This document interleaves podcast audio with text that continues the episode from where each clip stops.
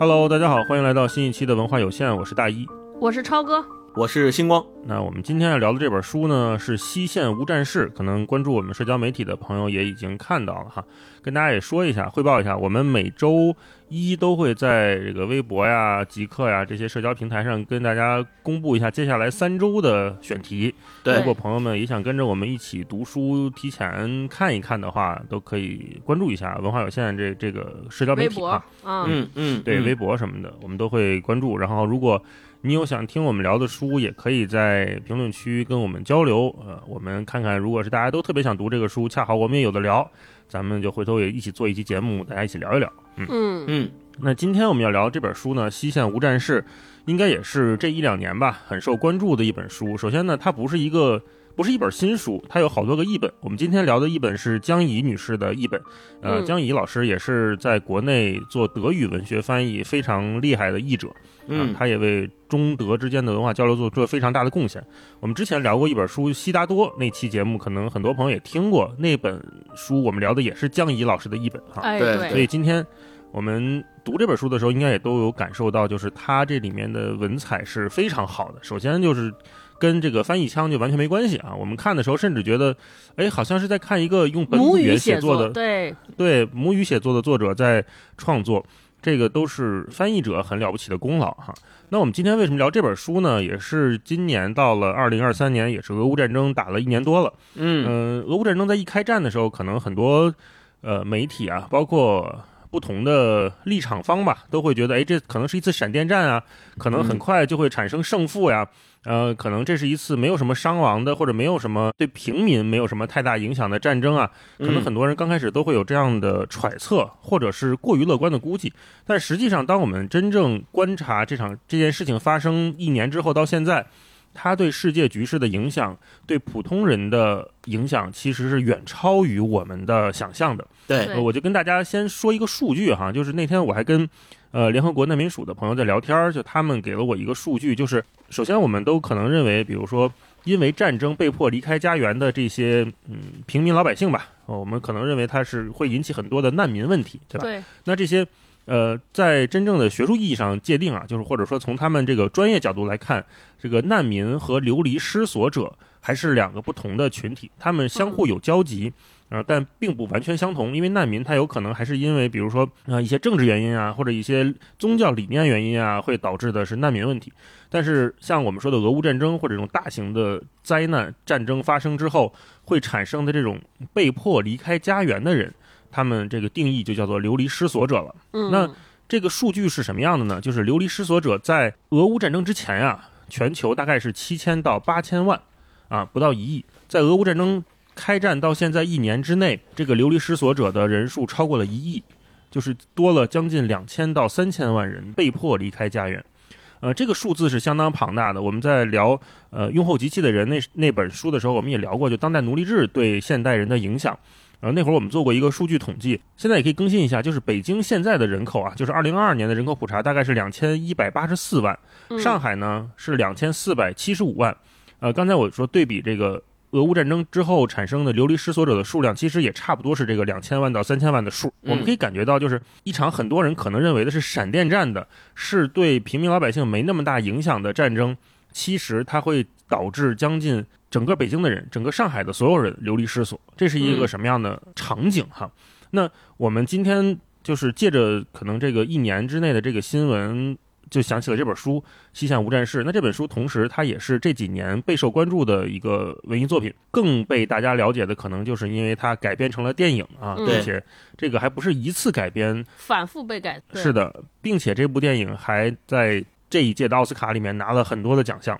对嗯那我们今天可能就借着俄乌战争一年之后，这个世界局势，我们对它的观察，以及我们读《西线无战事》这本书，来跟大家聊聊这期节目哈。嗯那我们首先就还是请超哥来给我们介绍一下《西线无战事》这本书讲了个什么。然后他的这个被改编的电影，我也知道超哥和我们也都看了啊，看的也是相当的痛苦啊。聊聊 聊聊这个过程吧。是是，因为昨天北京是下雨嘛，本身天气阴沉沉的。为了准备这期节目，我昨天又夯实了一下，就是一口气儿三部改编电影都看完了，快速重重温了一遍书。整个的感觉就是整个人要抑郁了。对我昨天就看完之后，特别想在群里跟你俩说说，咱们以后定一个规矩啊，能不能就是以后这种书尽量一年里边就读一次，就是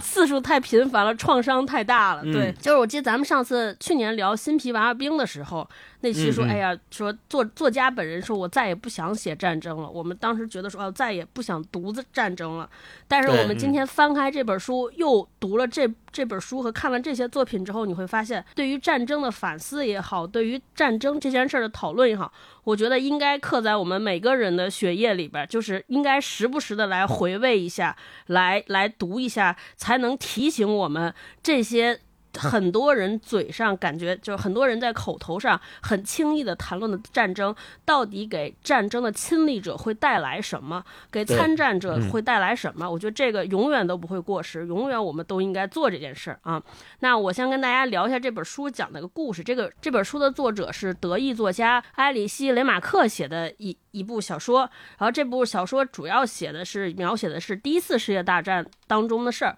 他的视角是以一个德国特别下等的士兵的身份，他呢是一个高中生，刚刚高中毕业就受到当时的历史老师的鼓动，整个全班的同学都上了战场。他们上战场的背景跟今天的历史也非常非常相似。上战场之前，他们受到的宣导是说啊，这个战争马上就要结束。这些年轻人都想着说，我好，我中。年终参战，年底的时候我们就能攻占巴黎啊！我们就打胜巴黎，对，就赢了。说对，闪电战我们就取得了光荣的胜利。你们每个人都能为这个国家做出巨大的贡献。这些年轻人，这些年轻的高中生，平均年龄都是刚刚成年，十六到十八岁。这些人雄赳赳气昂的踏上战场，结果发现。这个真正的战场、真正的战线、真正的前线和老师描述的和家里周围人描述的大相径庭。然后这些没有什么实战经验的年轻人，在这些战争和尤其是西线啊，一战西线，待会儿星光会给大家讲，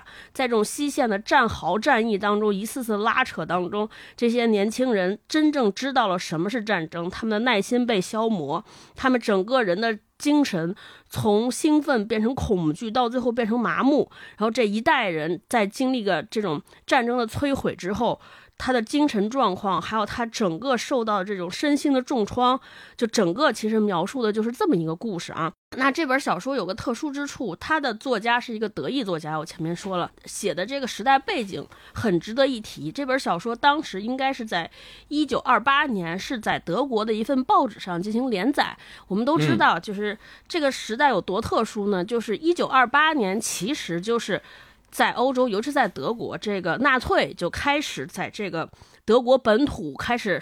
有非常庞大的势力。我们都知道，一九三三年希特勒就当选了德国的总理了。今天我们知道纳粹对于人类做了什么，但是在当时，在国在整个德国乃至欧洲狂热的这种独裁的氛围之下，有一个德国人站出来，来开始告诉我们战争是什么，整个这个民族主义之间会导向什么，来写这个故事。我觉得今天看都非常非常难得。对，那他连载的同时，也有很多人来对这个故事进行评论。就首先连载的时候，他就在德国国内引起了好多人的追捧，据说有一百多万人每天都在追着这个故事。嗯，他还能连载，政府还能让他播，还不错呢。不，这是当时啊，那后来就不一样了，后来就被查禁了。对，然后包括包括作家本人也被驱逐出了德国，就认为，然后他永生不能。不能再回来，这是后话啊！就当时在连载的时候，有有很多人也对这个故事进行了评论。我觉得有一个有一个评论员的评价。可以看出来，这个故事在当时以及今天的分量，他是这么写的。他说：“哦，雷马克不是职业作家，而是一位三十出头的年轻人。《西线无战事》不是战争小说，也不是日记，他是经历过的生活，是无名士兵的第一座真实的纪念碑。它是一部没有倾向性的书，但却是一座比石头还坚固、比矿石还要持久的纪念碑。这纪念碑激动人心，充实人的头脑，给后几代人展示了最恐怖的战争和。”真实图像，对，嗯这是当时人们嗯非常有共识的对对这本小说的评价。后来这本这个这部小说因为它的影响很深，就反复的被改编成了电影。说它第一次被搬上荧幕是一九三零年，导演呢是一个俄国人，就是第一次世界大战的德军的交战的另一方，我们今天叫西线无战事嘛，东线其实啊就是在和俄国人打。当然，这个电影是好莱坞拍的，但是导演是俄国人，他三零年上映的，然后获得了当年的第三届奥斯卡金像奖的最佳影片、最佳导演和最佳编剧。对，对，哦，哇是。然后这个电影当年一九三零年在德国国内放的时候，葛培尔看一半就下令说不能让看了，就开始往这个影院里边放老鼠啊，对，然后甚至把这个啊电影封禁了。啊，他就是觉得哦，他就知道这部电影对大对对他们当年的这个政府的这个宣导起到多么大的反面的作用，所以就不让放了啊。那这个说到放老鼠，跟这个书里面和电影里面写的还如出一辙了，这不是自己打自己的脸吗？反正放一半就不能。让看了。然后这是嗯第一、第一次，然后第二部是一九。一九七九年，它这个英美合拍片，当时这个第二部电影的导演也是，呃，凭借当年凭借那个《君子好逑》也拿过奥斯卡奖，德尔伯特曼是这么一位导演。然后后来第三部，也就是去年上映的这个部电影有一个特殊的意义，它也是一个合拍片，是由德国、英国、美国三国合拍的。呃，可是整个电影的剧本也好，导演也好，包括对白也好，全是意识就是德语对白，是德国导演长镜，然后德国的编剧来进行剧本改写，所以大家就说哦，这可能是是不是是德国人，因为。是德国是两次战争的发起者，对，那是以是不是以德国的语境来站在一个特殊的视角来来反思这次战争，来反思他们当年是不是做错了什么？大家都对这个非常好奇。那这部电影二二年的时候也获得了好多奥斯卡奖的提名，获得了应该是获得了五项提名，后来摘得了四项，得了这个最佳国际影片、什么最佳摄影、艺术指导，还有原创配乐。对，这个大概是这个。电影的情况，就我自己是看了三部，在第一部和第二部的时候，他们提头这个影片开头都有一段字幕，这个字幕应该是小说原著里边一段话。江一老师也在这版译的时候把这个摘选了，把这段扉页摘选了。他说：“本书既不是控诉，也不是自白，我只是试着描写被战争摧毁的一代人，即使他们躲过了炮弹。”对，就本电影里边他引述的更长。他说，电影里边那个引述说啊，这这既不是控诉，也不是这个忏悔，那更不是描写一个 adventure 一个历险。对，因为就是在战场上和死亡擦肩而过、面对面的人，对他们来说，这根本不能称之为冒险。我只是试着描写一代人，他们即便躲过了这个枪弹的炮弹、枪林弹雨，但是他们的人生还是被摧毁了。其实这就是这本书的主要的要义和这个电影的要义。嗯，嗯，是，我是看了，我跟霹雳在家看了那个就最新一版奈飞啊这个二零二二年的《西线无战事》。哎呀，我俩看的时候就频频感叹，我就说，这在战场上活下来的人呐、这这跟什么技能啊、跟水平啊完全一点无关关系都没有对，完全看命。就是幸，运，幸运，真的对，就是完全看命。然后我们就想说，哎，你说咱们的祖先就是往上倒，比如七八辈儿，是不是也经历过这种残酷的战争？比如说各种民族之间的呀，或者什么侵略啦之类的这些战争，是是，是不是咱也是那个幸运的那个幸存者的那一支儿下来的，对对对，才能到今天？就嗯，完全理解了，就是说人类文明走到今天，完全就是幸运，跟你的努力啊什么的，其实没多大关系。是是，努力只占很嗯小一部分。尤其是在战争这种特殊的场景下，更是完全要靠命，嗯，嗯，是的，好，那刚才超哥也介绍了一下这本书主要讲内容，还有这个电影的情况哈。我们接下来再请星光给我们来介绍介绍作者雷马克，然后包括像西线无战事这个嗯大概的历史背景是什么？因为我们作为呃这个就是我的这个历史教育啊，可能对二战，因为跟咱们确实比较近相关嘛，可能嗯大家对二战是比较熟悉的。对一战，呃，这种东西线呢，这个其实呃我是相对这个知识非常薄弱的哈，嗯就请星光给我介绍介绍。到底这个当时这个背景是啥？为啥叫西线无战事？嗯，好，就是二零二二年版的《西线无战事》，它是在奥斯卡获得了四个奖项，追平了我们之前特别熟悉的像《卧虎藏龙》啊、《寄生虫》啊这些电影都是在奥斯卡同时获得过四项奖项的外国电影，因为我们知道这部哦《西线无战事》是以外国影片的身份去参加奥斯卡评选的，所以它是跟《卧虎藏龙》《寄生虫》是在同一个可以认为是在里程碑式的同一个水平线上的。就是刚才星光说这几个外国电影，其实我们也都看过嘛，放在一起对比，其实能感觉到就是。呃，在不同的文化议题下面，这个嗯，大家关心注的就主全球题是不一样的。全球对母这个母题关心的不一样。你看《寄生虫》在韩国，大家可能等级就是世界更关注的是韩国这个社会的贫富贫富差距，对。嗯这种人心之间的勾心斗角，包括现在嗯我们看很多奈飞拍的韩剧或者 HBO 他们做的这些韩国，就是上次超哥介绍的嘛，就是暗黑啊什么的，就这个这个系列就出去了。嗯对对对然后对于东方文化或者对于咱们这个武侠中中原文明、中国文化，就是武侠，对吧？卧虎藏龙、李安这个嗯绝美的这种武侠风格，嗯，然后再到可能德国这边的外语片，那就变成了战争的反思，那也是一向是这几年哈，从默克尔上台之后，大家一直对德国。对二战呐、或者对对一战这些纳粹的反思，大家是普遍进普遍关注的。嗯嗯嗯这个横向放在一起看也挺好玩的。对，是的，是的，因为是的，确实比较特殊嘛。德国这个国嗯家，它一战的时候、二战的时候都是参战国，并且都是战败国，而且战败国之后，一战和二战中间隔了十几年，为什么才隔了十几年？后面其实也可以讲到，就是因为一战德国一直心怀仇恨，觉得你们对我给的这些凡尔赛条约太压制我了。于是，正是因为有这样的民族情绪在，所以二战希特勒才能够。借着这个民族情绪上台，又煽动起了一波民族主义浪潮，才发动了二战。嗯所以这都是非常有关联的，历史都是就是我们说。对，今天我们讲历史，就是要从这里边获得很多教训嘛。那呃，我就继续说这个，当时为什么二零二二年拍这个片子的时候，正好那个时候是英国脱欧、美国的右翼民粹抬头的时候拍的这部电影。当时这主创团队就说，他们就想通过拍这个电影，告诉大家，民族主义这种东西会造成国家大陆之间的撕裂，这种东西是要不得的。就像我们在一战里面看到的那些，在战壕里面，大家为了一个无所不知所谓的东西打来打去，牺牲了这么多的人，其实是没必要的。为什么？为什么非得要造成世界上这这样的撕裂呢？所以他们就想通过这个东西来表达他们的观点。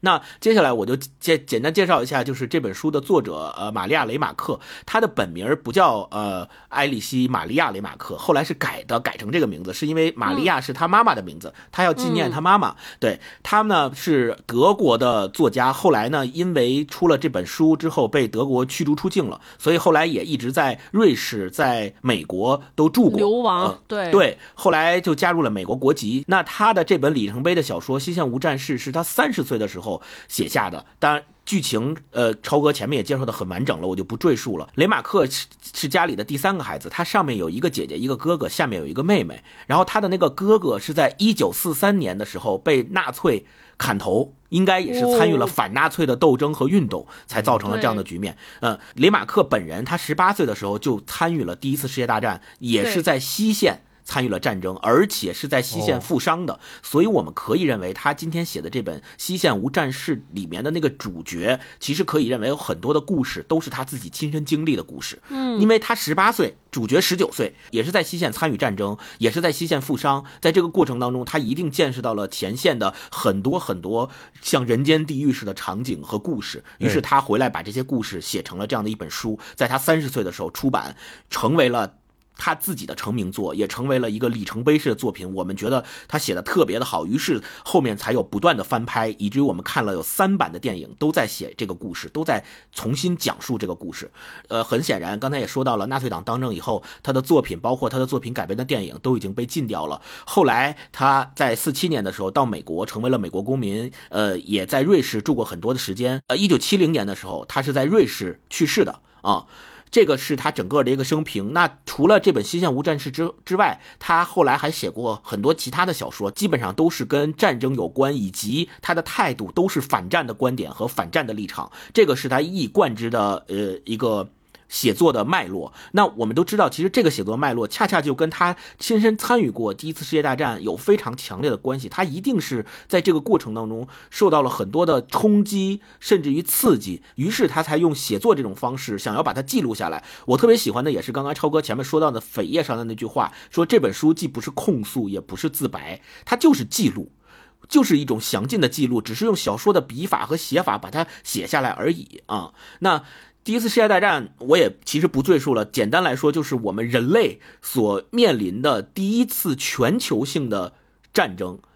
哦，所以我们叫 World War One 嘛，叫世界大战。但是我们要知道，在第一次世界大战开始之前，人类是没有这种全球性的战争的，都是地域性战争。那不管它的规模有多大，它也都是。局限在某一个地区，局限在某几个国家之间。但是第一次世界大战是把整个世界都动员起来了，所有州的所有国家几乎全都参与了这场战争。可能不是以直接参战的方式，也可能是以比如运送劳工的方式。中国也参与了世界第一次第一次世界大战，它主要都是以这个向法国和英国去运送劳工，中国劳工送出境，然后去当劳工，在他们的战场上去给他们搬东西啊什么的，是以这样的方式去参与的这场战争。正是因为有了第一次世界大战。就是世界大战这个名词才出现在了人类历史中，而且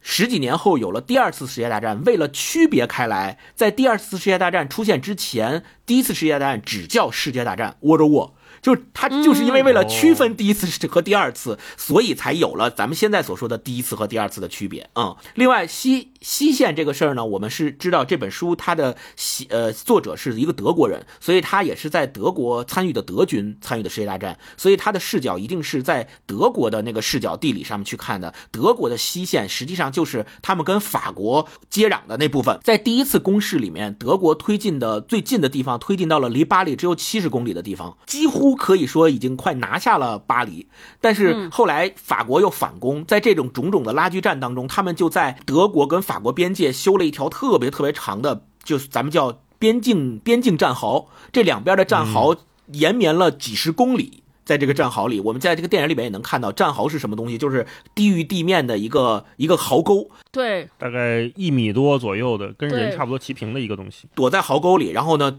就进攻对方，然后这个壕沟和壕沟之间会发生很多的争夺，失失去争夺，然后互相的呃反复的争夺。比如说我们进攻过去之后，别那个别人的壕沟就变成了我的我的前线，对，然后我再往往里打，然后可能他还会反攻回来，反攻回来又把壕沟重新抢回去了。在这个过程当中，壕沟和壕沟之间就会形成一片特别大的叫无人区，在这个无人区里面，基本上是没有任何人随随便便的敢去的，因为无。无无数次的会用就是炮弹白天黑夜去去轰炸，就是无人区的景象就是尸横遍野，血流成河，就是这几个字。对，一战打了四年，在这四年的过程当中，我们现在看这个一战的数据啊，也是非常的惊人的，有六千五百万人参战，然后两千万人受伤，其中士兵的死亡人数达到了九百万。然后五百万平民是死于军事行动和他而来的连带伤害，或者是疾病，或者是饥荒。所以我们现在看，就是两千万人受伤，或者说六千五百万人参战，其实相当于刚才大一老师说的，北京市加上海市，可能还要再加一个别的都不够。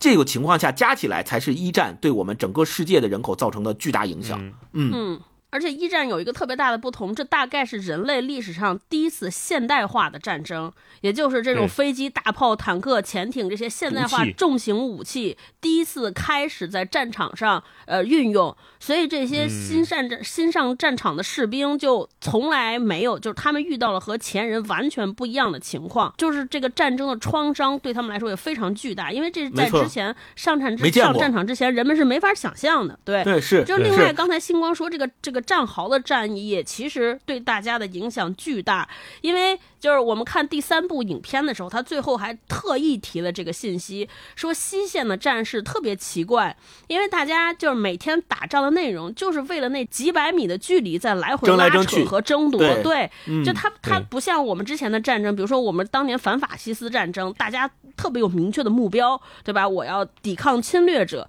呃，但是在这个壕沟战争，占领某个城市，对对对，在这个壕沟站的时候，大家就就不知道在干什么，就今天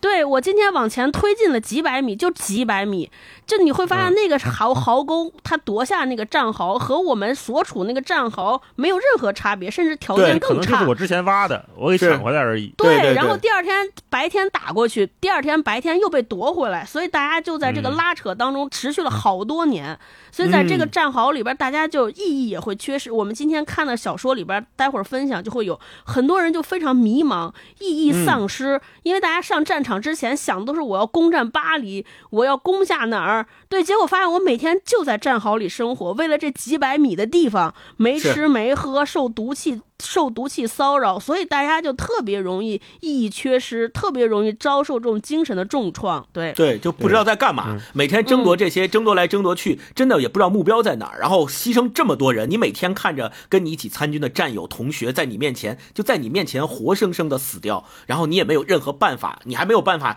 就是改变这一切，只能在战壕里。待着，然后受炮弹的轰炸，没有办法。所以在这个整个一战里面，有很多特别有名的战役，后来也被大家叫成，就你听这个名字你就知道它的残酷性。比如说凡尔登绞肉机、血肉磨坊。对，你看磨坊是什么？就是把人活生生的血肉把它磨碎，把它碾碎。你想这个。这个词儿一说出来，你就能感受到那个战争的残酷性有多么的厉害。现在我们都知道坦克是战争中常用的这个设备了，但是一战里面是坦克第一次投入实战使用，就是因为坦克投入使用之后，就让这些打战壕战打惯了的人会发现战壕完全失去意义了。因为坦克一旦来了之后，它可以跨过你的战壕，把你整个人呢所有的东西都碾碎，你也没有办法打打它，它也打不坏。对对。你看，在电影里面，尤其是这新版的二零二二版的这个坦克出现的时候，因为这这个电影一会儿我们再再再提两句，就是它有一个很明确的那个几个音的特别低音的配乐，一个弦乐嘛，就一出来你就知道要出事情了。坦克从这个雾气中出现的时候，就是像星光刚才说的，所有人啊是没见过这个东西，没有见过它在战场上是以这样怪兽一般的形态去吃人的。嗯，它从一个人身上碾过去就。那个电影也是个 R 级片嘛，就因为那个很暴力。平时的士兵就只经历过十个星期军事训练的德国的年轻小伙子们，对他们是根本不知道我在面对什么的，就完全吓呆了。很多人就是活活就是被碾死的。没错，没错。就最后关于一战，我再提一个专业的名词，大家应该也知道，叫堑壕战，就是刚才我们说的，在战发生在战壕和战壕之间的这个。不断的争夺和不断的斗争，不断的千言反复，只为了争夺那几百米的距离，只为了推进或者是后退那几百米的距离。在这个堑壕战是西线战场特别特别典型的一种战役的方式，因为西线刚才说了，就是为了在德国跟法国边境之间搭挖战壕，然后把它拦起来嘛，所以长达几十公里的战壕就形成了一个这样拉锯的一个局面。堑壕战是整个第一次世界大战当中在西线战场造成最多伤亡的一种战争形式，就是我们在这个片中不断看到的进战壕，然后出战壕，然后它这战壕还分不一样的，比如说有前线、有支援战壕、有通讯战壕、有预备战壕。比如说为什么那个咱们在这个书里面或者电影里面看到咱们的主角有些时候是在前线枪林弹雨里面去跑？他说我们今天又上前线了，那他就意味着说他到了那个最前面的那个战壕里面去打去打仗了。那有时候可能觉得说没有那么紧。张也没有什么炮弹，也没有受到特别直接的死亡威胁，那可能是他待在支援战壕，或者是待在这个预备战壕，等待着被换防的时候换到前线去。这个是战壕，它是专门的一个战法，是非常非常的绞肉机，就所有的人在这个战壕里面就跟动物一样，你就可以理解为跟动物一样，可能连动物都不如，动物还能逃跑呢。对，最后要特别提到的一点是，即使到今天，在二零二二年的俄乌战争里。双方还都是在用这种残酷又残忍的堑壕战来阻缓对方的攻势，嗯，哪怕是在今天有这么高科技所所谓的战争的条件下，也还是在用这么残忍的方式在打仗。真的是，你看以前以以前，我记得我小时候有一段时间看新闻啊，说这个信息飞速发展以后就是信息战了，嗯，信息战就不用人打了，就不用人伤亡了，可能就我这边发一个什么黑客代码就把那边搞瘫痪了，我们战争就赢了。其实你看看，到了二零二三年，到零二二年，完全不是这样。像新光刚才介绍的，嗯，即便是我们说这个世界已经发展科技发展到这个程度了，可是我们还是在用堑壕战这样的方式去这么原始的去发动战争。嗯嗯，而且战壕大家想象啊，可能就我们以前小时候看过那个地道战啊，我觉得那个当然是有有一定的这个文艺创作的滤镜在上面，就是真正你把这个。战壕挖下去，站在战壕里面不是那么清清爽爽、干干净净的，对，是非常的浑浊的，人间地狱。而且那个地方又常年下雨，有雾气，整个就是你往下挖一米，往往下挖两米之后，那个战壕里就会常年积水的。对，那那它就不是在一个不是在个地上，它是在一个泥潭里面。对对对。你想，当一群人几年就是每天脚是踩在泥潭里的时候，每天这个是是。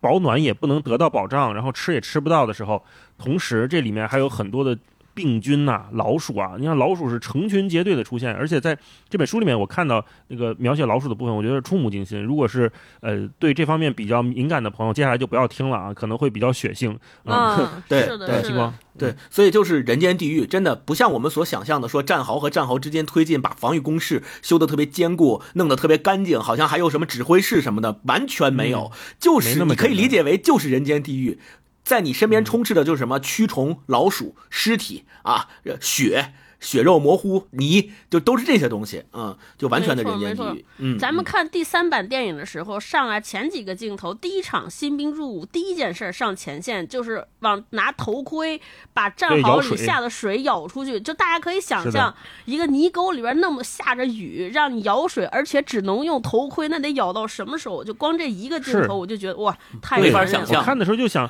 这事儿有完吗？这你得舀到啥时候去？这怎么可能呢？你一边舀一是边往下漏，这往舀哪儿去呢？嗯，是是嗯就根本不是人能待得下去的地方，对。对，没错哎，那顺着这个，其实我们可以简单聊两句这个电影。可能《西线无战事》二零二二版，这个很多朋友也都看过了，你嗯，俩也都看了，对吧？我想问问，就是看的感觉，刚才咱们提了一下，跟这个书比，你觉得这两种文艺作品它的这个相同和不同是什么？超哥，嗯。嗯，因为我是看了三版嘛，我、嗯。我我这三版电影都看完之后，我就是一个是特别感慨，说所谓叫文艺创作它的嗯伟大，这个一个文本母题，你看每个人讲述的时候都有新角度，都有新视野，而且他最后直指的那个。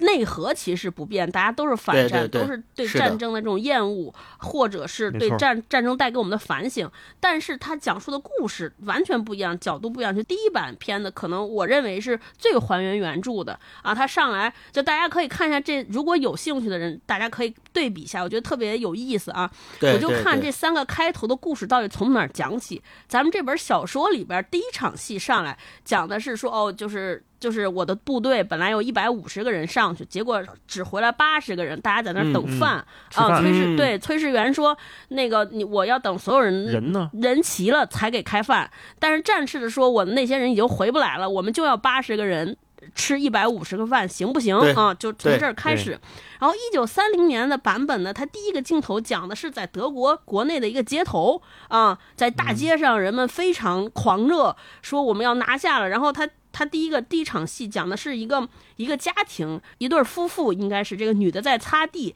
这个男的好像就说：“哎呀，战争的消息，我们马上就要打到巴黎，就大家在谈论这些事儿。”然后，嗯然后第二个是就是在教室里边，这个历史老师在给大家上课，这是一九三零年版的。那七九年版本呢，也是从这个教室开始，是一个主角在画画啊。那嗯我们今天看的这个二零二二年的版本，第一个镜头其实就在前线在打仗，非常残忍。还有一个细节就是这些战士的军装是怎么来的，就是这些已经在前线阵亡的人，嗯牺牲阵亡的人，把他们这衣服拿回来消毒，再缝吧缝吧，给这些新新兵。但这些新兵并不知道，还特别高兴，以为我穿了制服就不一样了，对，开始新的人生。我的名字这。你就会发现，大家讲述的开始都不一样。那这三版里边，我觉得就是最残忍的，可能就是二零二二版的。它一个是它可能是这三部电影里边，因为应该是二二年技术的发展，它给了更多就是战争这种血腥场面、这种宏观大场面的战事残忍的这种描写和刻画。就是三零年和七九年那个版本没有这些。另外，他做了很多书里边没有的信息的补充。对，比如说到底战场之外的这些高层政府之间的拉锯的谈判啊、签订停火协议，这些政府的人在做什么？包括他对于结尾也进行了挺大的改动，因为我们梳理小说里边这个主人公他是怎么去世的，然后在他在战争的结尾，他给了一个更戏剧化的描写，因为我们都知道一战的停战是一九一八年的十一月十一号的中午十一点，已经签签订协议了，说我要十一点停战，但是最后在十点四十八分，甚至就是刚刚停战的前一秒，这个主人公。被其他的敌军刺死了，而且我觉得他有一个挺讽刺的镜头，就让我们更加来反思战争，也看到战争的残忍。就这一刻，在十一点，在十点五十九分的时候，德法双方还在为争夺地盘，在血肉在近身战，刺刀在互相兵戈相见。结果有一个人喊停战，就没事儿了，就大家好像突然间就放下，就变成了。变成了大家就变成了普通人之间的关系，一个法国人，一个德国人站在那儿，大家就默默走开了，这就更加让我们反思战争这个荒诞意义。对，我们这像是一？场表演，是，如果假如说我们之间的战争是因为仇恨，那你你想，今天比如说我们看很多宗教、种族矛盾，不会因为一个人说咱们停止吧，这两边就收起兵戈，就变成普通人了。对，啊、那这就让我们开始反思，那这战争前一秒前倒下的那些人，他们该如何形容？他们的人生该如何被写就？所以我我当时看到最新版的时候，我觉得这可能是最最最残忍的这个版本。对对然后这三个版本中间那个版本，我觉得哎能看出来，就这个国别不同，导演不同，可能就是看这个战争的视角就不一样啊。那个中间我觉得是一个美国导演、好莱坞导演拍嘛，我觉得可能他其实就增加了很多人性的温存的部分，他更多的一上来就开始给大家介绍哦，我的同学都是谁谁谁谁谁，他还有了很多描写这些战友之间的感情，包括这个男主角保罗和他的一个老兵，他一个老班长嘛，算是啊，这卡特之间那种感情，嗯你还能看到些许人性的温存。那第三嗯版的时候，简直什么都没有了啊！对对，没错。第三版就感觉所有人都是木讷的，对，嗯麻木的就是战争的冷酷。然后面无表情。当然还有很多评论人、评论人员对第三版有很多诟病，咱们待会儿再讨论。因为他们就认为说，他们对于这个原著的改编失去了一个特别大的灵魂。我觉得这个我还挺同意的。他说，整个他的原著，他认为这本小说最大的好处是在于，你看我们看这本小说，既没写战役的名称，对吧？其实一战有很多重大战役，而且包括后边有坦克的那个战争，是一战里边最重要的一个战争，就是叫索姆河战役，是一战最大的一个战争。但是你看，作者也没有写，然后这里边即使出现什么法国啊这些国别的描写都很少。那其实他战对于战争的反思对象就是战争本身，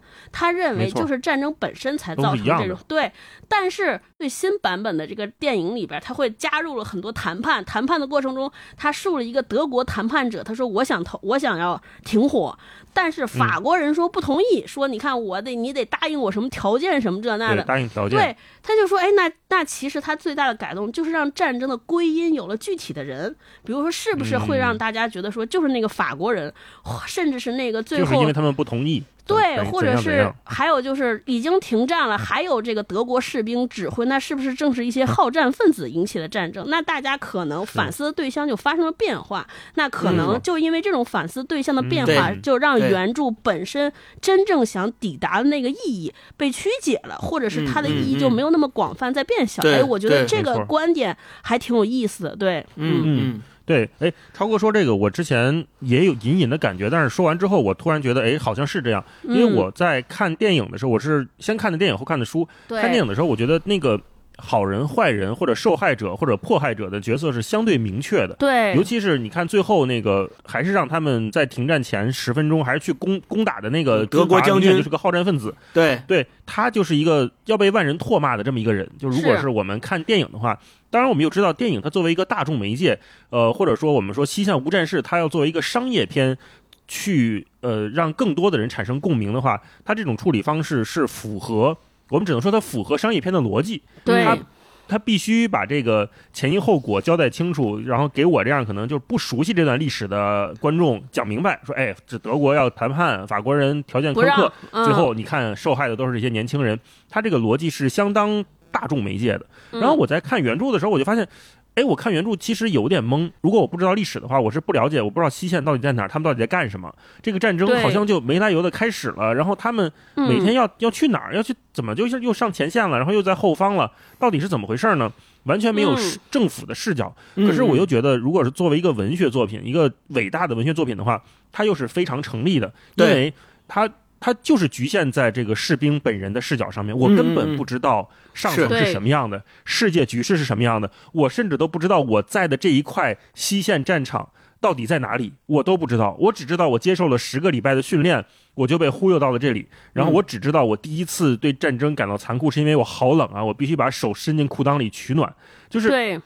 这种又具体又无知的状态，是所有的士兵、所有参与战争的这个每一个具体的人他们的感受，他们是不可能有这种宏观视角的。是所以，就是刚才本本来我们还要聊下一个话题，就是这个电影这个文本和文学这两个文本不同嘛，这种感觉，我觉得就是，呃，他要照顾的对象可能不一样。嗯，嗯金光你觉得呢？嗯，我觉得从这三版电影里面，我们可以看到它最后对结尾的处理可能都是不太一样的。比如说三零年版的电影，它讲的是呃主角他。想要去发现一只蝴蝶，然后他再去想要抓那只蝴蝶的时候，有一声枪响，被他被打中了，然后结束了自己的生命。但是在呃七九年那版的时候，蝴蝶就变成了小鸟，就是他看到了一只小鸟，他想去这个画那个小鸟，因为他写的是一个会画画的人嘛，他想去在本子上画鸟，然后鸟飞走了之后，他就站起来，他想看看那鸟飞到哪儿去了，结果就一声枪响，结束了他的生命。对。是，这版书封面上其实就是一只手和一个蝴蝶，就是对。金光刚才说那个场景。对，嗯，然后在二零二二年这一版本的时候，其实最后的结尾，我们就会发现他是被在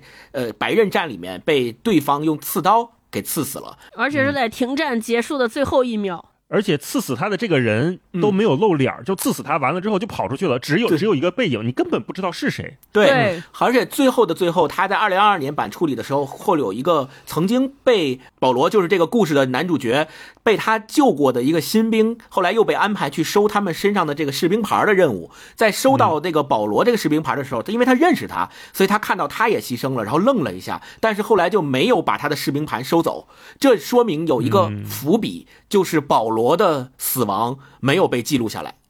嗯，对，所以我们也可以从这里面去哦延伸，有多少个像保罗一样的人，可能因为战后清理战场的人的疏忽也好，还是不小心也好，他们的士兵盘没有被找到，甚至于没有被收集起来，那他们的死亡是不是就没有被记录在这场战争中？他们的死亡是不是就更加没有意义？不只是在没死之前被各种命令说你今天去这儿，明天去这儿，完全麻麻木的奔跑，完全麻木的折腾当中没有意义，甚至于他们的死亡可能都都都都没有被这场战争记录下来。在这三版的电影里面，他都重点突出的讲述了一个跟小说里面也重点描绘的场景，就是他跟那个法国士兵在战壕壕里边，，对，在战壕里边，他杀死了一个手刃了一个法国士兵，然后跟那个法国士兵待了一夜。他在这一夜当中，心里边非常的纠结，非常的痛苦。那是他第一次杀人。他觉得我自己杀了一个人，而且这个人就亲身在我面面前，就现在就躺在我旁边，而且还没有死。他呻吟了一夜，我在他的这个痛苦的呻吟当中，就心里面进行了非常强烈的斗争。我到底要不要救他？我能不能救他？对吧？他值不值得我救？几个最后我下定决心我要救他的时候，发现他已经去世了。然后这种心里面巨大的空虚、巨大的痛苦、后悔涌上心头。我觉得这个点是每一个电影，不管哪个版本的电影改编，它都重点的抓到了作者在这个书里面想要讲述的这部分的故事啊。我觉得这个是特别好的。另外，我看这个电影，我有三个呃。感觉吧，第一个感觉就是看得我龇牙咧嘴的，就是尤其是二零二二年这一版，因为断胳膊断腿的血腥和巨大的爆炸声的那种耳鸣的那种嗡嗡感觉，其实是我们每一个人都能感受到他们过的那种人不像人、鬼不像鬼的，就可以说是烂泥般的日子。这是第一个感觉，看得我有时候会有点恶心。然后第二个就是愤怒，就是我会觉得那些发动战争和指挥战争的人，他们。和以及参与谈判的那些人，他们只会在什么都不缺的房子里面去享受他们的特权所带来的一切，甚至于会对隔夜的面包发牢骚。这是在二零二二年这个版本里面有一个情节，是嗯，对，会对隔夜的面包发牢骚，他们大手一挥，就会让这些马上战争要结束的年轻人们再冲锋一次，然后牺牲掉自己的生命。就这种草菅人命、毫无廉耻的嘴脸和行为，就让我感到非常的愤怒。这可能也是咱们前面说到的二零二二年版的电影里面特别突出了。对这一部分人的刻画和描写，它可能有转移矛盾和焦点的作用。比如说，我看出了愤怒，但其实我在看这本书的时候，这种愤怒感没有那么突出，因为他可能没有一个特别明确的群体让我去发泄这种愤怒。对，因为这本书里面的保罗他顾不上愤怒，他的那个情绪早就在第一天和第二天就消散掉了。对对，嗯，在麻木当中，我在感受到这种愤怒的时候，甚至于有时候看着看着忍不住就爆粗口，我就会觉得这些人他们脑子是怎么想的？为什么要做出这么愚蠢的决定？我看这电影的时候，我也骂街了，我还跟霹雳说呢，真的，所有美化战争的都他妈是王八蛋。对对太对，太可恨了。咱们在之前谈呃新皮娃娃兵的时候，我看有当时俄乌战争也是刚开打不久嘛，我们在谈这本书的时候，呃，有很多呃声音，他会在说说你们觉得战争或反战这个事儿，那难道比如说？别人打过来了，我们也不打吗？或者是怎么怎么样？他们会有种种的借口也好，还是说会有立场也好，去觉得我们。某些情况下，战争也是不可避免的，也是不得不去做的一件事情。但是看完今天我们聊的这本《西线无战事》作品之后，我愿意斩钉截铁的下一个定论，就是所有沉醉于战争、发动战争、鼓吹战争，以及那些自己又不愿意上战场的人，有一个算一个，都是都都是人类垃圾。就是他们这些人都会被钉在历史的耻辱柱上，受到千秋万代的唾骂。没错，对对对，是的，嗯，看得非常生气，是是没错。刚才。对，星光说了两个细节，也是我看这部电影的时候，我觉得就是跟原著比吧。嗯，一个是我觉得相同的是那种残酷和美好的对比，因为我们刚才说了很多很残忍的部分，但是在《西线无战事》这本书里面啊，呃，也是江怡老师翻译的好哈，就是它里面其实有很多很美美好的画面的描写的，嗯，包括有些很挺棒的心境的描写，我觉得都是特别浪漫的，嗯，然后。回到这个二零二二年的这个《西线无战事》这个电影，我一开始打开的时候，我以为我开错了。我说：“哎，这是《西线无战事》吗？”因为大家如果记得的话，第一个镜头应该是一个特别漂亮的森林，然后紧接着就是一个狐狸蜷缩在一起，几个狐狸幼崽在吃奶，对，一个特别温馨的画面。然后紧接着又是一些好像很很美妙的大树风景，参天大树，然后雾气、大自然，极其美妙。哎，我说：“哎，我说我开了一个什么科什么生命纪录片嘛？哎，不是吧？啊，然后才是到了这个。”德国这些小伙子们在在上课，然后去领军装什么的这些场景，就是这个电影和书相同的是那种对比。对，越美好的东西，它有多美好，接下来发生的战争就有多残酷。它毁灭给你看，做到了两个极端。而且我们在电影里面也看到，就是这几个小伙子看到那些年轻的姑娘的时候，想跟他们去示好，想跟他们聊天儿那种天真的渴望。大远景，然后一个长焦拍过去，几个。近景、中景、远景都叠在一个画面里面，画面是很好看、很好看的。然后这种对比又又来到前线，就是刚才星光说的那个细节，就是这些胸牌儿、这些名牌被随意丢弃。第一次随意丢弃是他们在领军服的时候，你发现这个发军服的这个军需官，他会把原来这个阵亡将士的名字撕掉，这个布条随便就扔到地上了，扔到脚底下。对，这些人是不被在意的。然后把这个军服给到下一个士兵，我仿佛就觉得。整个这个电影里面或者这个文艺作品里面，主角好像并不是人，而是那身军服。就是人的生命在这个那身衣服里面显得无足轻重。那个名字可以随时被撕掉，是是，随时被替换。然后后面还有一个场景，我想你们也肯定记得，就是他们就是要收集在战场上收集这些阵亡将士的军牌嘛。他们那个军牌应该是一个像圆盘一样的东西，就可以掰下来、掰开，对吧？嗯。掰掉那部分拿走，是作为你阵亡了，我把这个拿回来做做纪念、做回忆。然后你这个尸体上还挂着一个军牌，就表示你是谁。回头入殓的时候，呃，埋葬的时候知道这些军牌，他们是会要拿回后方给到这些德国军队的人去统计的。对。然后中间有一段就是他们一个文书在一直报名字，在统计，统计着统计，那个负责人说够了，不要了，不说了。嗯嗯，对。那剩下那些人就是像星光说的，这些人的名字是不被记录的，是。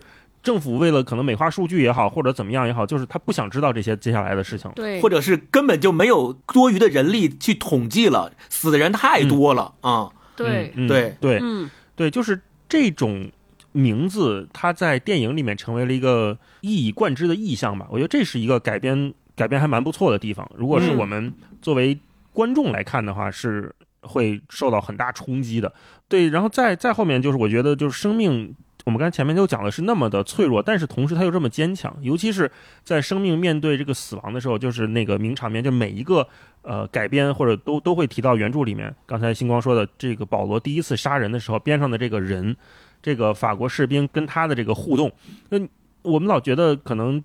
战争即便是死亡，它也是砰的一下就灰飞烟灭了。但其实不是的，真正你在面面临那个死亡的时候，有的时候死亡是一件非常非常长期的痛苦。对死者是，对这个痛下杀手、扣下扳机的人更是。没错，保罗就是一个明显被这个死亡折磨的人。他虽然是这个凶手、施害者，但是他也依然的痛苦。这个在死亡面前，没有人是胜利的。对，这是一个特别巨大的对战争的讽刺，对战争的反思。嗯，然后。再接下来，我觉得就是也是这个电影里面给我的感觉，我就感觉一个人呐，一个正常的人是怎么一层一层被剥夺的。嗯，这个被剥夺，就是你那个所谓的狂热的理想主义那种民粹，在你把手放进裤裆里取暖的那一刻就崩溃了，就立刻消散掉了。对那点东西啊，所有的意义都没有了。曾经如此的为之狂热，但是它消散的是如此之快。最先这群年轻人最先被剥夺的就是这些兴奋、这些热血，然后其次继续再被剥夺的是什么？是他们作为人的尊严。嗯那，他们在这里面被随意打骂、被随意侮辱，是呃，所有的呃，只要大你级的士官就可以随便的惩罚你，让你戴着这个难难受的防毒面具一直走一直走，然后去舀水，让你干什么干什么。他们其中有一段是描写他们怎么上厕所，就端着一个木箱子，几个人围坐在一起。在电影里面也有这个画面，就是描述的还挺挺美妙的，就是他给他嗯读信嘛，给嗯给另外一个人读信。嗯，那个人的尊严，就是人的隐私，在战争面前是荡然无存。又被剥夺掉的东西。对就除了这个人被人的尊严如何被剥夺，我觉得还有一个三版共同。共同都都保留的一个片段是怎么人和人的区别是怎么被分开的，以及怎么被赋嗯权的，就或者嗯战争到底给人什么？因为可能军队是世界上唯一一个最等级森严的，而且这种等级是被允许的。是不可质疑的。对，有一个片段。大家都保留了，而且第三版进行了极尽的渲染。就是本来他是个邮差，就他们镇上本身是个邮差，这个邮差邮差在送送信的过程当中，或者在生活当中，就是他们一个熟人儿。就大家可以想象，就是你家现在我们经常看的一个，在你们小区经常派件的一个快递员，甚至这些学生经常还跟这个人开玩笑，他是个胆小的、怯懦的，在在生活当中不被重视的，甚至还要经常会被被大家取笑的人，是一个从来没上过战场的人，而因为战争，他就变成了一个教官，在这些年轻人要上前线的时候，要给他们进行军训，就是因为就是同样的人，相同的人，他什么都没有变化，但就是因为他被赋予了教官这个职能，他突然间就一夜之间摇身一变，就变成一个残忍的、残酷的人，对这些年轻人随意发号施令，然后他的命令又是那么的不容置疑，这其实也让我们来反思说，哎，到底是什么加诸了他这个权利？是什么让一个人摇身一变变成一个和昨天晚上截然不一样的人？就包括你们俩前面讲那个，他和一个法国士兵在战壕里那一一一夜，就大家昨天我我看电影还在想说，这个战壕他为什么把这个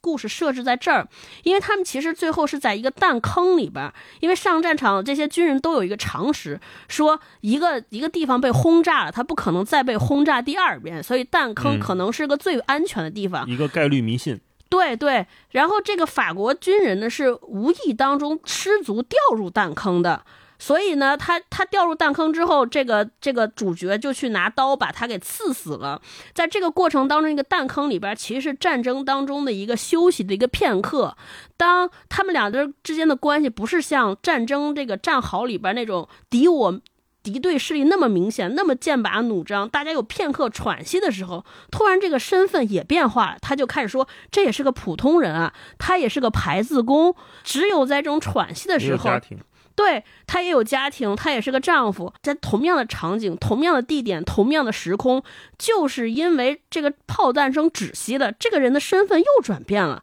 一旦枪声打起来，他觉得是我的敌人；枪声停下来之后，这个人好像跟我，他管这个人叫同同志，对吧？或者叫战友，嗯甚至。你就会发现，到底是就是战争到底给人们赋予了什么？战争到底让人变成了什么？我觉得这两个嗯细节和这些人物的存在，其实就是更深层次的，让我们来反思这件事情。对啊，就是因为在前一秒还是要弄个你死我活的两个敌对的敌人，但是后一秒马上又转变成了说我跟他是一样的人，他是排字工，他有家庭，有妻子，有孩子，我也有家庭，有妈妈，有爸爸，对吧？我们两个人是一模一样的人，但是呢，为什么前一秒是那个状态，后一秒可以变成这个状态？战争在这个过程的转换中到底起到了什么样的作用？这个是我们每一个人都可以去深思的，就是这种作用是。是不是应该的，是不是有意义的？对我觉得这个是嗯特别好的一个反思。嗯，对对对，对嗯，，顺着你俩说，我就刚才说人接下来被剥夺的是尊严嘛。最后我觉得这些士兵们，他们被剥夺的是最残酷的，就是动物的本能都被剥夺掉了。嗯哼，其中在电影里面有一段是他们在战壕里面待着，突然发现战壕里面有大量的老鼠成群结队的开始往反方向跑。对，对他们并不知道发生了什么，紧接着他们听到隆隆声，紧接着他们在浓重的雾气里面看到开过来巨大的几个庞然大物的铁器，坦克，嗯，就是坦克，坦克来了。嗯但是作为动物的他们，此刻连老鼠都不如，他们甚至不能像老鼠一样成群结队的逃跑，他们必须把自己动物生存的本能、求生的本能扔掉，继续冲上前去跟这些铁家伙硬刚。对，嗯在看到这个时候，就是老鼠向向回跑，人向前跑，这种状态是巨大的讽刺。就是真的，这个人人的生命到底到底值不值钱？到底是什么样的存在啊？嗯是啊、而且前面咱们讲到那个士兵牌儿，那个士兵每一个身份牌儿，其实在军队里面或者叫军迷的口里面叫狗牌儿。狗牌儿，对，我们就可以想，这个昵称或这个叫法，其实很明显的表现出了，就是人在战场上可能就是还不如狗，就他那个牌儿挂在身上的目的，就是为了识别你是谁，而且是在死后识别出你是谁。对，那就他只有在死后才有意义。对，所以这个就特别是讽刺啊，特别特别讽刺。嗯，对对对，然后刚刚大老师讲到那个本能那个地方，我觉得他那个本能的消逝是一步一步来进行退让的。就是一开始我们在这本书里边大量读到战士说，我们这些人能够在战场上存活下来，第一个本领就是我们要完全听从于本能，我必须说放、放弃我为人理性的思考，因为一理性思考人就会崩溃，你开始想战争的意义是什么，我们为什么要打仗，我在这干嘛呢非常痛苦，对。对，就他会扰乱你，就是他的这些老兵的这个战友就跟他说，你这个时候必须要听从本能，你让你的听觉走在前面。如果听到各种炮弹声，你什么也别顾，就往前跑。他们会发现，只有把自己所有的身体的能动性让渡于本能，你才能够在这儿存活下，你才能够跑得最快，你才能够往哪个方向走，对，才有就生存的几率会更大。那到最后连本能都不行了，对吧？本能。本能是让他们逃跑、逃亡，那现在本能都不好使了，我觉得这个就也更加残残酷了。对，嗯，是。嗯好，那我们接下来就进入这本书的文本吧。我们选一些自己印象深刻的片段跟大家分享一下。嗯情况下来吧。好我的，这个印象深刻的片段太多了。我先分享一下呃，大老师前面说到的，他们呃一起在野外毫无顾忌、没有任何尊严的来上厕所的这一段，嗯，他是这么写的，他说：“嗯我们将三只箱子围成圈儿，惬意地坐了上去，不坐满两个钟头，我们绝不起来。我仍记得当初那种难堪，那时我们还是新兵，不得不造访那座没门的大公厕。二十个人并排坐着，就像坐在火车上，一览无余。新兵就得被人时刻监视。这期间，我们克服了比这种微不足道的难堪更多的东西。日子一天天过去，我们已对更多糗事习以为常。光天化日拉屎撒尿已然是种享受。如今我已不明白，当初我们为何会对此感到害臊。它不过是和吃饭喝水一样自然而然。或许它本来就不值一提，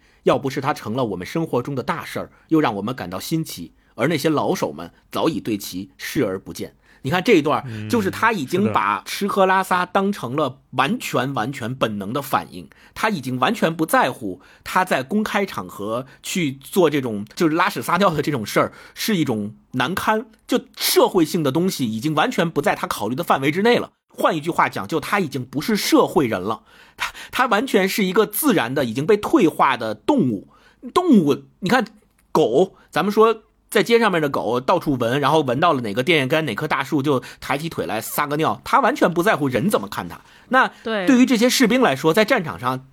其实就跟动物一样，就他完全不在乎别的人怎么看他，因为没有社会性的压力，也这个环境完全不同了，可能我下一秒就会死掉。那我上一秒我在我用什么样的方式去做吃喝拉撒的这些事儿还重要吗？完全不重要，没有任何意义。而且甚至于他们把几个人围成一圈儿拉屎撒尿这种事情当成了一种享受，享受。对，这个就是让我感到非常非常的这种反差感啊！你就知道，在那样的严酷的环境下，连这种事情都可以变成一种享受，那他们所经历的那些不是享受的痛苦，该是多痛苦，对吧？对，而且你可以想象一下，就是他那个地方啊就是个就是个粪坑，嗯，它没有任何的，就是我们说的卫生设施，对，不可能有水，更不可能有什么，呃，这味道可以遮一下，那个地方得多臭，嗯，那就是一个就是坐在一个屎堆上拉屎的几个人围在一起，但是我们一围就要围两个小时，并且觉得是最最大最好的享受，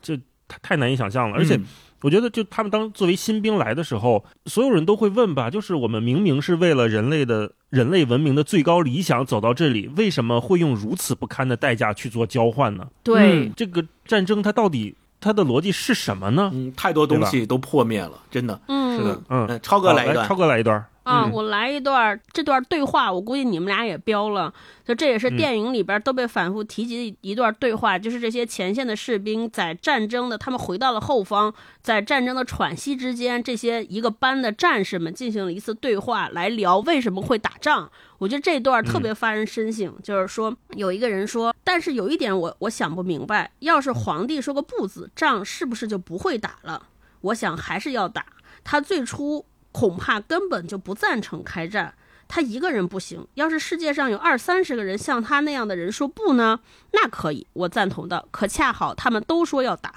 想想真奇怪。我们在这儿是为了保护我们的祖国，可法国人在那儿也是为了保卫他们的祖国。到底谁是对的呢？哦、也许双方都对。我说着连自己都不相信的话，好吧，嗯双方都对。可我们的教授、牧师和报纸上都说只有我们是对的，我们也希望如此。而法国的教授、牧师和报纸上也说他们是对的，这是怎么回事儿？我也不知道。我说，不管怎样，战争在继续，参战国每每月都在增多。中间又说说，对，不过想想看，我方几乎全是普通人，法国战场上也绝大多数是工人、手工业者和小职员。那么，一个法国的钳工或鞋匠，为什么一定要攻打我们？不，那是掌权者的意思。上前线以前，我从没见过法国人，大部分法国人之前也从没见过我们，没有人问过他们对战争的看法，就像没有人问过我们。那战争究竟为的是什么？加登问。一定有人从战争中获利，好吧，我可不是其中的一员，你不是，嗯这里的人都不是。然后后边有一个名言，他说：“战争，我想它更像发烧，就它是指战争。他说没有人喜欢战争，但它突然来了，我们不想要战争，别人也不想要。可现在半个世界都参战了，可那边撒的谎比我们多。想想战俘身上那些传单，上面说我们吃比利时小孩儿。”写这些东西的家伙真该被绞死，他们才是真正的罪犯。不管怎样，在这儿打仗总比在德国好。你看看那些弹坑，说的没错。加登附和的，要是不打仗就更好了。就我觉得这段对话其实就让我们想到了那种无意义追问来追问去，大家不知道为什么打仗，也不知道把这个责任该归咎在谁身上。好像似乎每个人都不想打仗，但你也不知道为什么大家都拿起枪来打仗，而且谁都不愿意先停下。对我觉得这就是这本书可能真正要传达的意思。对，嗯，对，真正该被谴责的就是战争本身。嗯，嗯嗯，嗯，大老师来一段。大老师，哎，好，那我来一段儿，呃，这一段关于这个老鼠的描写啊、如果介意的朋友往后跳一跳啊，嗯、前线是只兽龙，笼中人只能紧张地等待将要发生的事，趴在枪林弹雨中，活在持续的焦虑中，悬浮在我们头顶的是偶然。假如一颗子弹射过来，我们唯一能做的是趴下。至于子弹射向何方，我们既不知道，也无从左右。让我们若无其事的，却正是这种偶然。几个月前，我在掩蔽壕中玩卡斯特牌。过了一会儿，我起身去另一个掩蔽壕看一个朋友。可等我回来，我的掩蔽壕已经不见了，它被一颗重型炮弹炸得粉碎。等我再回到第二个战壕时，却来得正巧，帮他们把壕沟挖出来。它在我一来一去间被掩埋了。我是被炸死还是继续活着，同样出于偶然。在掩蔽壕里，我可能会被压得粉身碎骨。而在空地上，我可能会承受十个小时的炮火而毫发无损。士兵们只有扛过上千次偶然，才叫活着。每个士兵都相信和信赖偶然。你看，就这段他写的就是那掩蔽壕是干嘛用的呢？嗯，对，我在掩蔽什么呀？没错。就 对，嗯然后我看到这儿，我就就会继续想，那这些士兵们经历了如此的偶然和随机的事件，那他们接下来的人生观会是什么样呢？他们还会相信任何东西吗？嗯不会了吧？嗯啊，接下来就是关于老鼠的这一段。他说：“我必须留神面包。最近战壕里秩序混乱，老鼠们繁殖得很凶。德特林断言这是最可靠的噩耗。这里的老鼠尤其让人恶心，长得又肥又大，人称尸鼠，尸就是尸体的尸哈。嗯它们的脸丑恶、尖雕、无毛，谁看见它们又长又秃的尾巴都会吐出来。他们相当饥饿，几乎蚕食过每个人的面包。克罗普用帆布包牢绑好面包，枕在头下，但他根本无法入睡，因为老鼠们在他的脸上爬来爬去，想方设法弄到面包。德特林自作聪明，在天花板上固定了一根铁丝，把面包挂在铁丝上，但当晚他打开手电筒时，却看见铁丝在东摇西晃，一只胖老鼠正骑在面包上。我们决定了断这种局面，我们悉心切掉了面包上被动物啃过的部分，整个扔掉无论如何都不可能，否则明天就没得吃了。我们把切下的面包集中放在中间，个个拿出铁铲趴在地上准备围殴。德特林、克罗普和卡特则拿好了手电筒。几分钟后，我们听到了一阵窸窣的拖沓声，声音越来越大，变成吧嗒吧嗒的脚步声。随着电筒一起点亮，所有的铁铲都朝着黑黢黢的一团砸下去，它们叽喳着一哄而散。战绩不错，我们铲起死老鼠扔到壕沟边，继续暗中埋伏。又成功的打击了几次老鼠后，他们似乎有所察觉。或嗅到了血腥味儿，再没回来。但第二天，他们还是拖走了地上的面包屑。他们在相邻地段战壕里面袭击了两只大猫和一条狗，咬死并吃光了它们。嗯，就这一段。嗯，哎，嗯，我读这本书之前啊，其实我们因为就完全没有经历过这些事情，是想象不到壕沟里面是什么样的，对吧？嗯我们最多就是像我前面说的，可能想象的是什么地道战啦，或者一些呃就比较简单的去描绘战争的作品，但是。真正他要面临的就一个老鼠的问题，就会让他们整夜整夜的睡不好觉。我们，觉得老鼠怕人吧？那我们是在城市生活的状态，我们是好久没有见到这种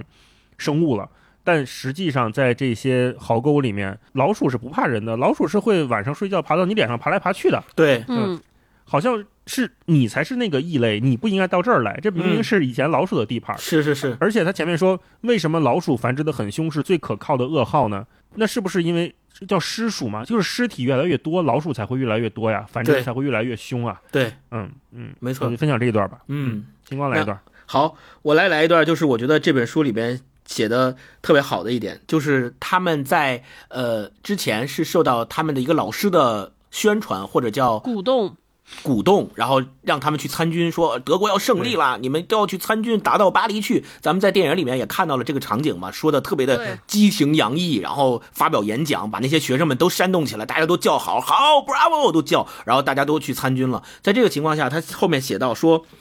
人们就是在小说里面的这个老师的名字叫康托列克啊，他是这么写的。他说：“人们自然不会因此怪罪康托列克。假如这也叫罪过，那这世界将何去何从？世上有成千上万个康托列克，他们都坚信他们正以适合自己的方式做着最好的事儿。这正是我们感到失望的地方。他们本应引领我们这些十八九岁的年轻人走向成人世界，本应成为我们走向职业、职责、文化、走向进步世界和未来的领路人。尽管我们偶尔嘲笑他们、捉弄他们，但骨子里我们信任他们。由他们所代表的权威，在我们心目中和更伟大的判断力、更合乎人性的知识紧密相连。而我们见到的第一个死人，粉碎了我们的信念。我们必须认识到，我们这代人比他们诚实，他们只在空谈和圆滑方面超越了我们。第一阵猛烈的炮火让我们认识到我们的错误，而他们教给我们的世界观也随之崩塌。对，就这段，我觉得他的这种反思是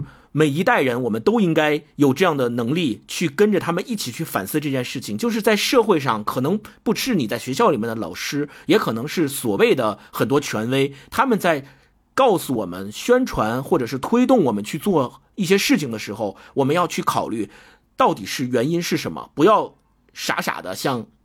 西线无战事的这些小伙子们、这些年轻人们一样，就被傻乎乎的推到了战场上，然后第一阵猛烈的炮火来了，他们才意识到自己的想法是错的，才意识到之前被人推动上战场这件事情是不对的。这那个时候已经晚了，他们已经在战场上了，他们随时随地面临着生命的失去。对我，我觉得这个是每一代人都应该去有这种反思的力量。嗯，是超哥嗯，超哥，嗯，的这段我我我也标了，就是这段嗯给我特的、特大的冲击是什么？我觉得也是我们这些和生活在和平年代的人读这本书的意义。我想，我们每个嗯普通人，尤其像我们生活在当今这个时代，而且生活在中国。就是我们可能很少有机会来进行，比如说战争和反战的这些从事到这些的工作当中。那我觉得这件，那我们为什么要读这本书？我觉得它还有一个视角，就是让我们对于权威和身份和标签的这种，我们用这种视角来看人的一种警惕。我们生活中肯定很少有什么敌人啊，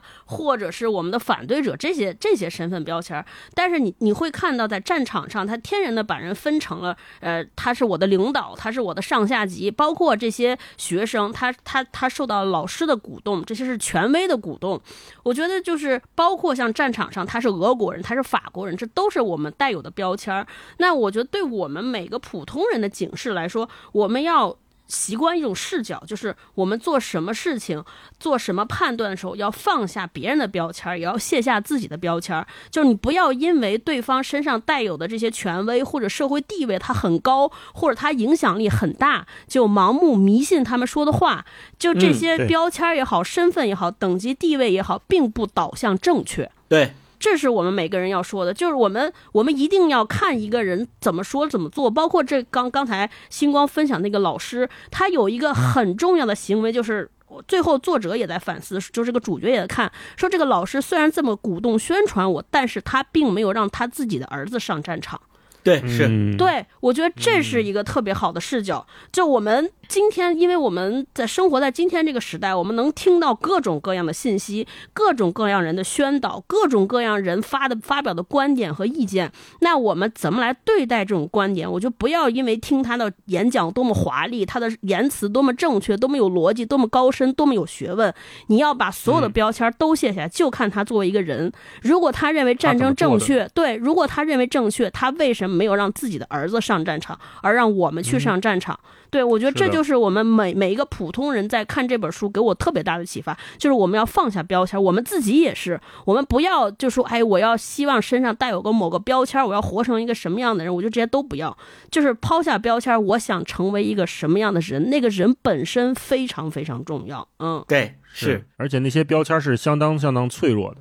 是的，是的，没错。嗯嗯，超哥再来分享一段。行。我分享一个结尾啊，就我看这本书特别冲撞很大的，包括我前面分享，他说我想记录这一代人是如何被战争摧毁的。就我们之前看很多战争电影，发现很多人得了这个 PTSD，就从战场上下来，阿富汗战争很多美国大兵走不出来。就我们还想说，他到底是怎么走不出来？是因为他被战火洗礼吧？每天听到那些枪声嘛？但其实这个是很表面的。看完这本书，我才会发现给我一个挺大的启示。就我给大家念最后。后一段，他是文章稍靠后的部分。他说：“我很年轻，才二十岁。我对生命的认识，唯有绝望、死亡、恐惧和连接着痛苦深渊的失控的浅薄。我看见民族间被迫为敌，人民沉默、无知、愚蠢、顺从，无辜的互相杀戮。我看见世界上最聪明的头脑在制造武器和言辞，好让这一切更精妙、更持久的延续下去。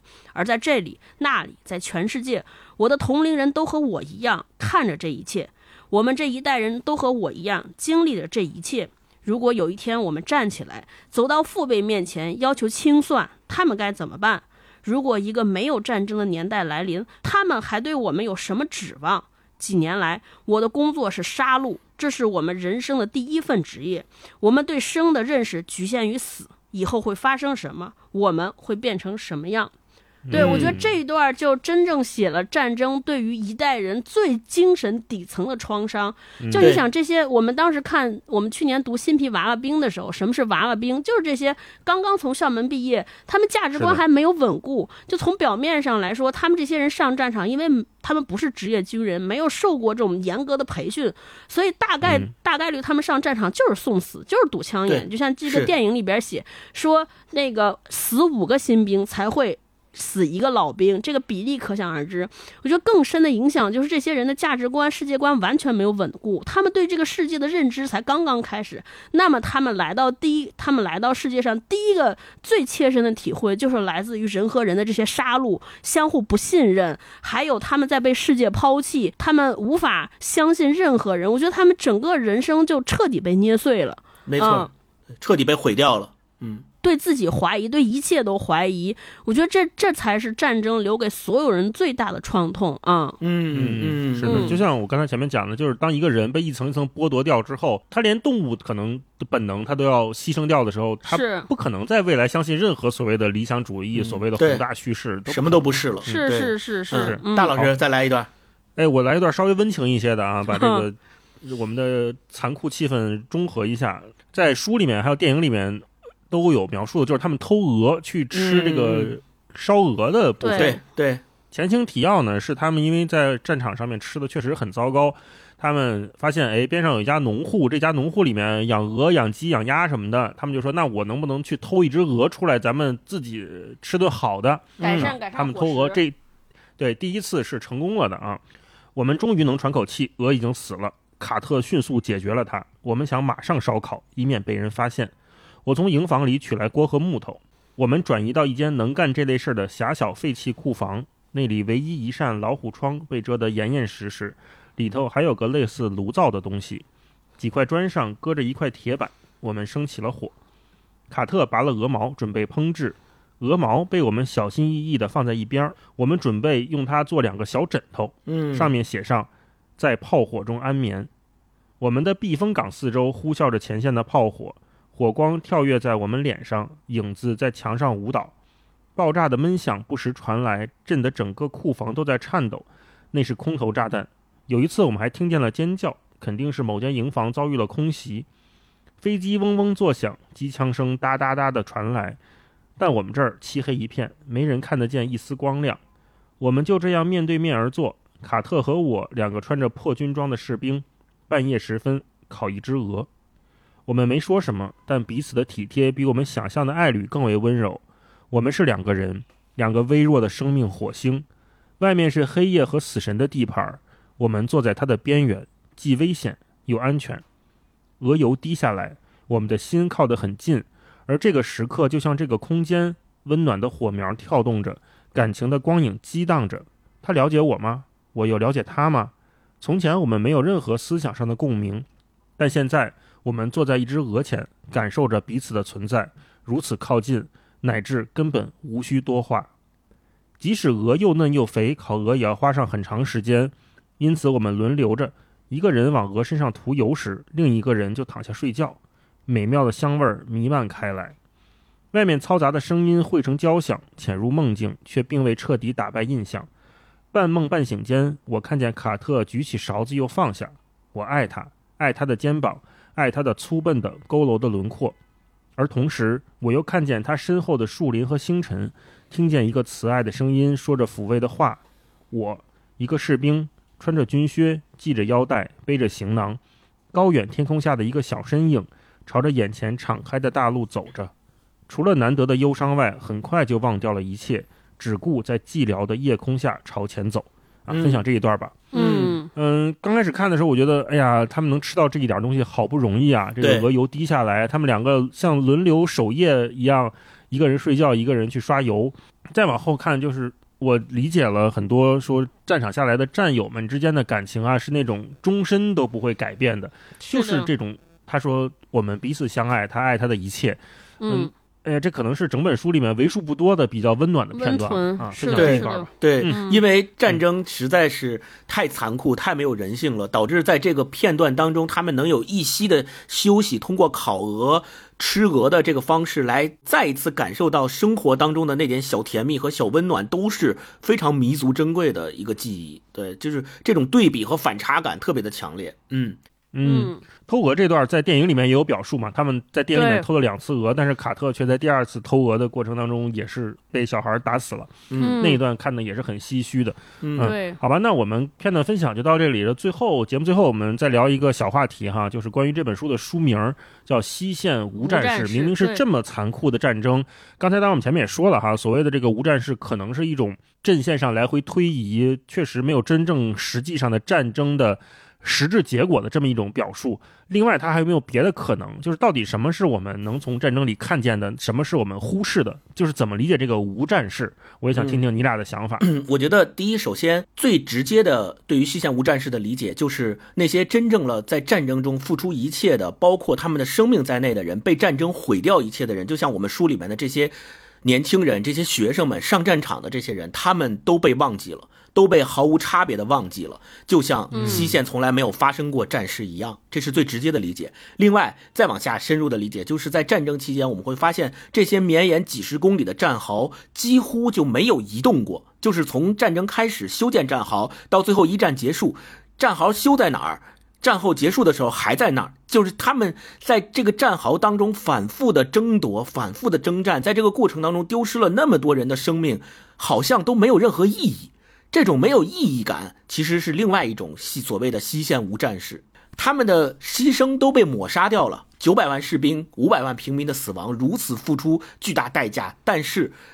那些高层的人，他们关注的还是这点阵地的得失，这点几百米之内的推移，这些战役的输赢，以至于以至于民族国家是否完整，他们关心的都是这些宏大叙事，但是就是不关心这些具体的生命。所以在他们眼里，西线无战事，这是第二个理解。第三个理解就是我们看到的是什么，忽视的是什么，看到的可能是。地盘的扩大，这个资源是不是得到了啊？按自己的安全风险是不是降低了啊？战略纵深加强了，国家实力彰显了，民族的胜利啊，祖先的荣光，五运昌隆，看到的都是这些，这些宏大的、无可辩驳的、不容置疑的、必须服从的、高高在上的玩意儿。但是我们看不到的、忽视掉的，就是被战争毁掉的整整的一代人，他们的生命、他们的精神、他们的家庭，对吧？他们的后代。以及即使战争结束了，他们也要一辈子受到 PTSD 的困扰，对吧？我觉得忽视的是这些东西，一代一代的人。还在不断的重复我们早就犯过的错误，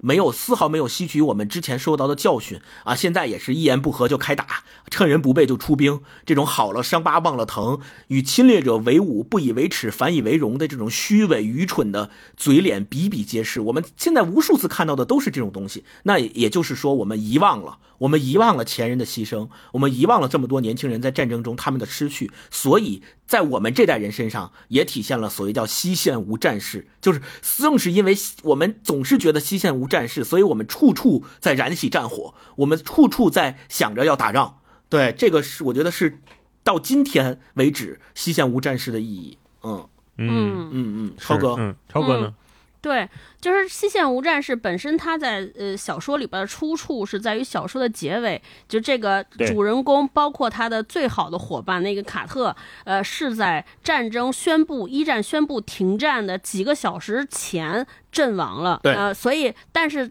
在阵亡的那一天，官方的记录写着说今天无战事，就是西线无战事，没有什么战争发生。我觉得这可能是从前表上就写了说大家看待战争的视角，就是包括现在一战，我们上高中时候，一战在我们的历史书上可能就那么薄薄的几页。就是我作为一个文科生，我现在记得我高中想到的这些描述一战的这些词儿，就大概是三大战。对导火索，这萨拉热窝事件，对吧？然后有三大战役，什么索姆河呀，什么什么马马恩河这些战役，然后还有就说这是什么帝国主义西方帝国主义列强之间的这个都是非正义的战争，就这么几行字儿。那。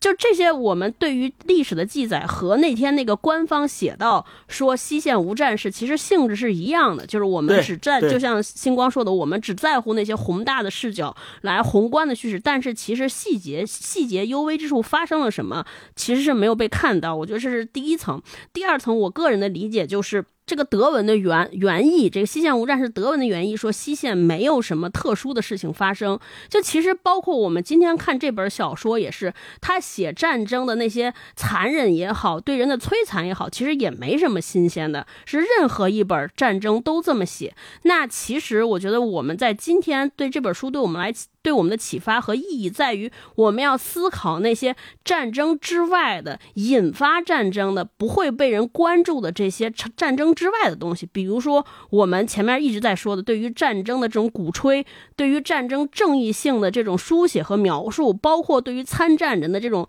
赋予的价值、赋予的这种意义。另一方面，还有这些我们孕育战争的那些土壤，比如说我们今天的民族主义，包括我们这些就是意识形态的过分的割裂。还有这种对其他和我们不同的人、不同的种族、不同的民族和跟我们跟很多人持有不同。观念的人的这种我们的反对，甚至我们对于他们的那些认为他们应该和我们一样的这种大同的这种思维，我觉得正是这些可能才导向的战争，而这些东西，这些不被看见的东西，才正是我们今天应该抵制、我们今天应该警惕的东西，而不仅仅是战场上那些东西。就这些这些东西都是悄然无声的发生的，对，包括今天最开始大大老师前面讲说俄乌战争为什么会发生，你会发现这个。事情和相比这个一九三零年这本著著作和作品其实本质上没有什么特别大的变化。那到底是为什么让我们是什么导致了我们人类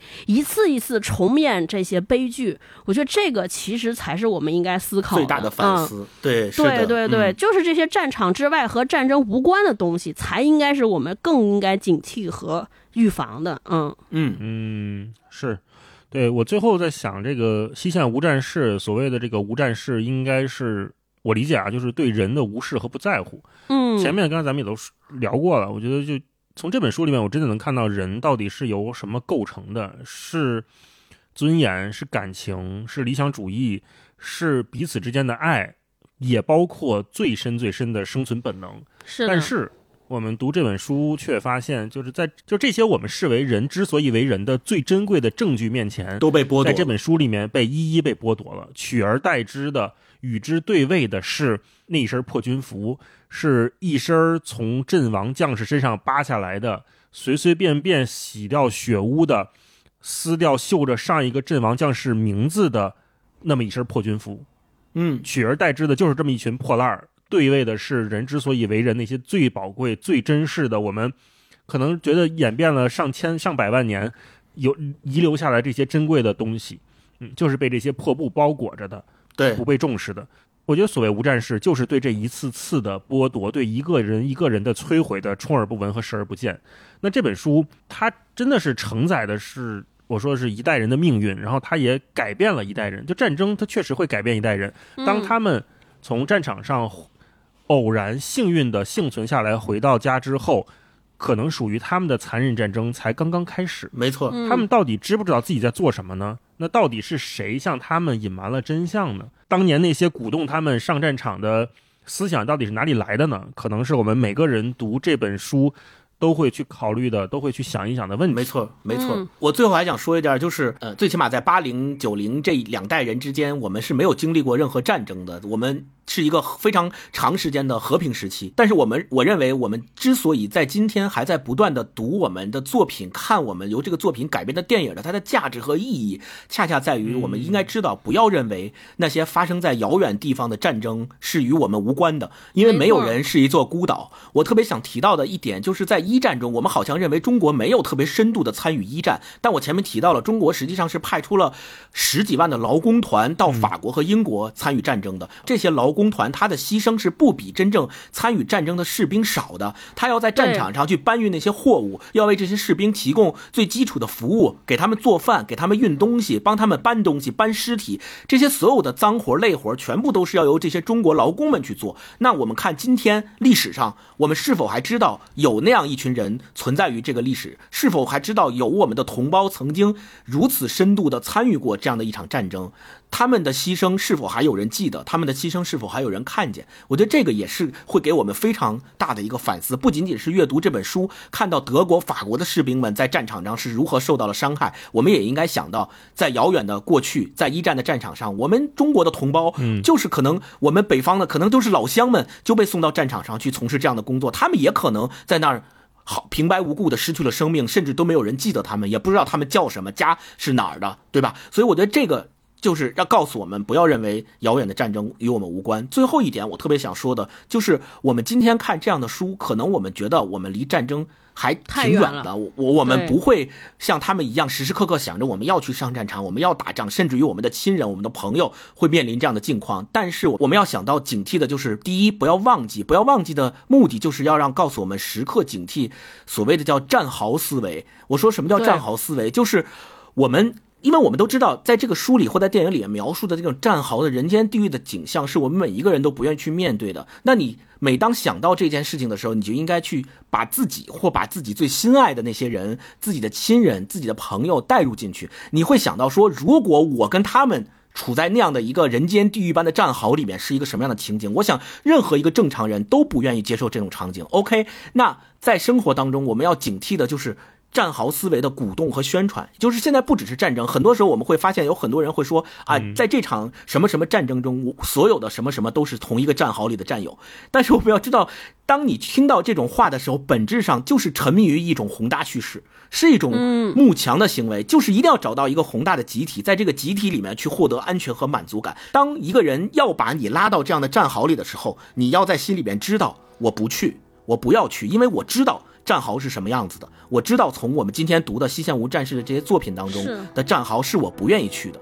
对，我觉得这个恰恰是今天我们阅读这个作品不断重复、不断去看这个作品的价值所在。嗯，对，是的，好吧是的，嗯嗯，好，好那我们今天节目聊到这里呢，也欢迎大家留言说一说听完这期节目的感受，或者说如果你也看过这本书啊，或者是看过电影的话，也分享分享你的观后感、读后感。我们会从评论区选出五位朋友，送上最新版的江怡老师翻译的《西线无战事》纸质书一本。希望我们每个人都能有平凡的一生，平安的一生吧。嗯，对，嗯，是的，是的。好好，嗯那我们今天就聊到这里我们下期再见。拜拜，再见拜拜拜拜再见